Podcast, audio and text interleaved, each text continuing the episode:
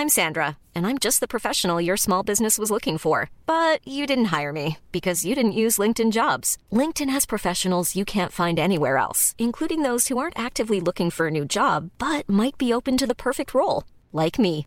In a given month, over 70% of LinkedIn users don't visit other leading job sites. So if you're not looking on LinkedIn, you'll miss out on great candidates like Sandra. Start hiring professionals like a professional. Post your free job on linkedin.com/people today.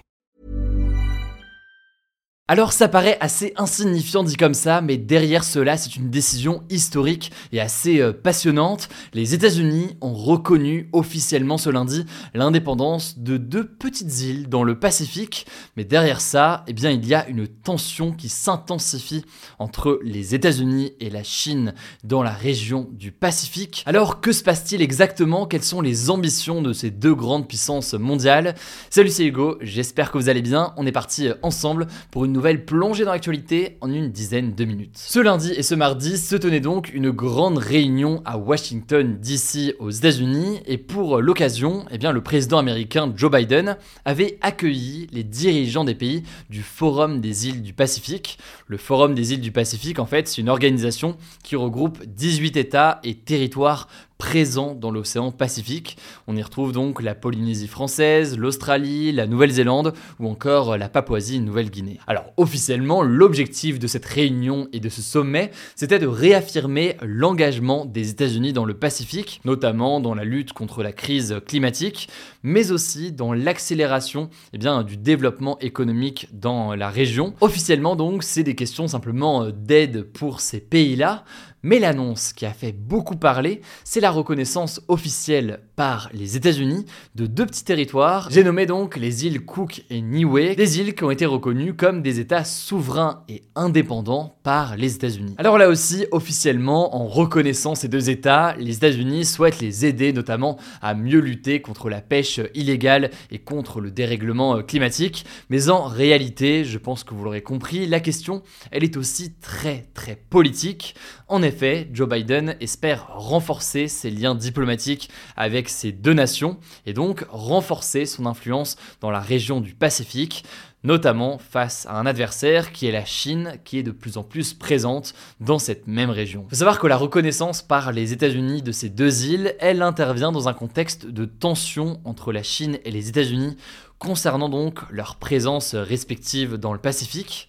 Alors pourquoi est-ce que la Chine comme les États-Unis sont intéressés par cette région? Eh bien, il y a plusieurs raisons qu'on peut voir ensemble. D'abord, première raison, faut savoir que la région du Pacifique, elle abrite des ressources naturelles qui sont très intéressantes. Elle abrite par exemple des ressources en lithium. Le lithium, c'est un métal qui est utilisé notamment pour fabriquer les batteries de véhicules électriques. Et plus largement en fait, la présence de ces deux puissances dans la région, c'est aussi le résultat d'enjeux économiques et politiques. Et là-dessus, les exemples d'influence de ces deux pays dans la région ne manquent pas. La Chine, par exemple, renforce ses liens économiques dans la région en investissant massivement dans des projets d'infrastructures dans les pays qui sont présents. Par exemple, depuis 2008, le pays a dépensé l'équivalent de 3 milliards d'euros dans des aides et des prêts dans le Pacifique, notamment pour construire des ports, des aéroports ou encore des hôpitaux. On peut voir d'ailleurs que c'est une stratégie similaire que la Chine effectue dans certains pays d'Afrique. Et à titre d'exemple, aux îles Salomon, eh bien, la Chine a financé toutes les infrastructures destinées à une compétition.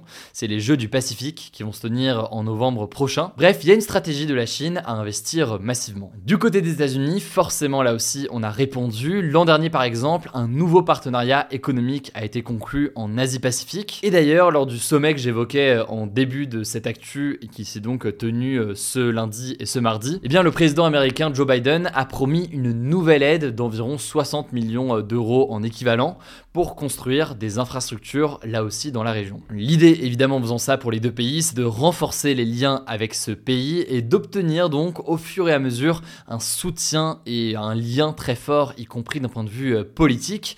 Et on en vient du coup au second sujet. Au-delà de l'intérêt d'avoir des liens économiques et politiques, il y a un intérêt qui est très lié à tout cela, c'est un intérêt d'influence militaire L'un des accords qui a été signé avec la Chine en matière de sécurité et qui a beaucoup fait parler, c'est un accord de sécurité signé avec les îles Salomon en avril 2022. Concrètement, cet accord eh permettrait notamment à la Chine de mobiliser des militaires et des policiers chinois directement sur les îles Salomon, officiellement pour maintenir l'ordre social et fournir de l'aide humanitaire, mais certains estiment qu'à terme ça pourrait aller beaucoup plus loin. Mais d'un point de vue militaire, l'élément central qu'il faut avoir en tête et qu'on a déjà beaucoup évoqué dans ce format euh, des actus du jour, c'est la question de Taïwan. En effet, la Chine considère que l'île de Taïwan lui appartient. Il y a eu régulièrement ces derniers mois des menaces d'invasion de l'île de Taïwan pour prendre le contrôle de son territoire. Et c'est ce qui fait que la Chine, tant d'un point de vue économique, politique et militaire,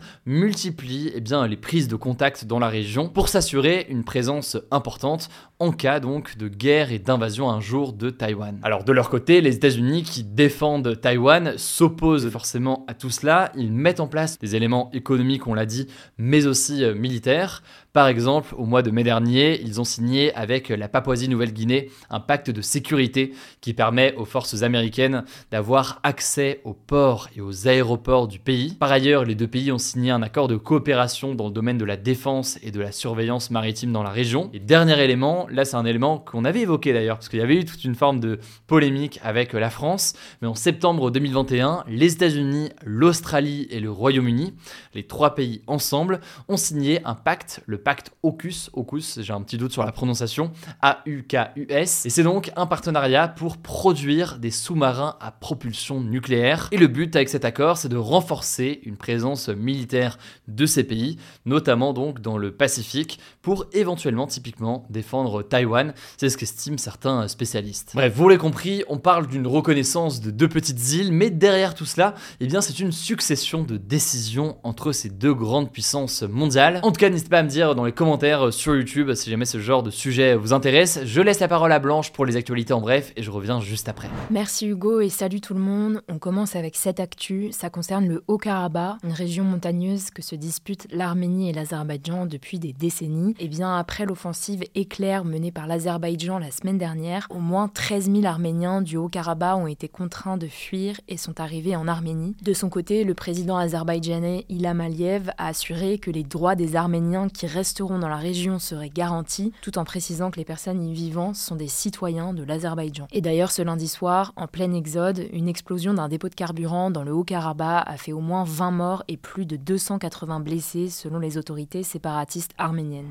Deuxième actu, la banquise de l'Antarctique a atteint sa surface maximale pour l'année et cette surface n'a jamais été aussi petite depuis le début des relevés scientifiques en 1979 selon le National Snow and Ice Data Center. Il faut savoir que la banquise de l'Antarctique fond en été et se reconstitue en hiver. Là, en l'occurrence, l'hiver est en train de se terminer dans l'hémisphère sud, ce qui veut dire que la banquise est actuellement au max de son étendue. Pour vous donner une idée, la surface maximale atteinte cette année est d'1,03 million de kilomètres carrés, inférieure au précédent record. Cette surface en moins correspond à quasiment deux fois la superficie de la France. Et selon le National Snow and Ice Data Center, tout ceci est lié au réchauffement de la couche supérieure de l'océan et donc au changement climatique. Troisième actu, le logiciel d'intelligence artificielle ChatGPT va bientôt pouvoir parler et interpréter des images. Par exemple, il sera possible de prendre en photo un monument et demander à ChatGPT des précisions sur l'histoire du bâtiment ou encore montrer à ChatGPT ce qu'il y a dans son frigo et demander quelle recette on peut faire avec. Ces nouveaux outils seront déployés d'ici deux semaines et seront uniquement à destination des abonnés à ChatGPT+,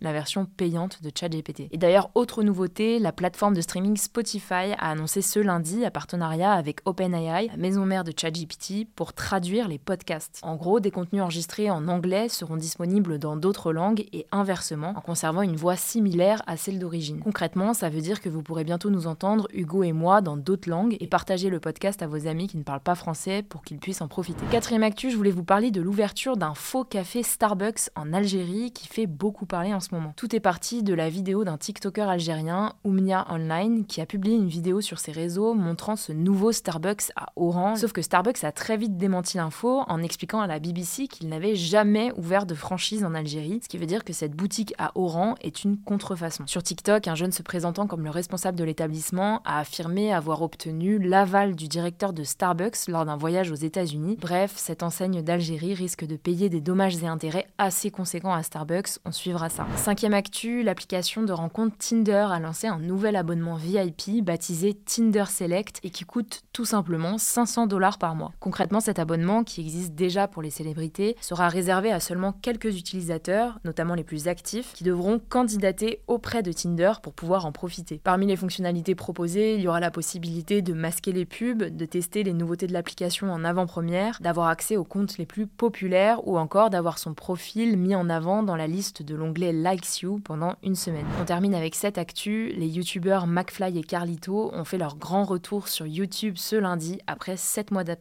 ou presque. Ils ont dévoilé leur nouveau studio et précisé leur planning de vidéos qui ne sortiront plus le dimanche afin qu'ils se concentrent sur leur vie de famille. D'ailleurs, ils comptent sortir deux vidéos par semaine, voire trois. Et enfin, ils ne veulent plus se concentrer sur les vues et faire des vidéos peut-être un petit peu plus simples et moins travaillées pour ne pas retomber dans un burn-out, ce qui les avait poussés à faire une pause. Voilà, c'est la fin de ce résumé de l'actualité du jour. Évidemment, pensez à vous abonner pour ne pas rater le suivant, quelle que soit d'ailleurs l'application que vous utilisez pour m'écouter. Rendez-vous aussi sur YouTube ou encore sur Instagram d'autres contenus d'actualité exclusifs. Vous le savez, le nom des comptes, c'est Hugo Décrypte. Écoutez, je crois que j'ai tout dit. Prenez soin de vous et on se dit à très vite.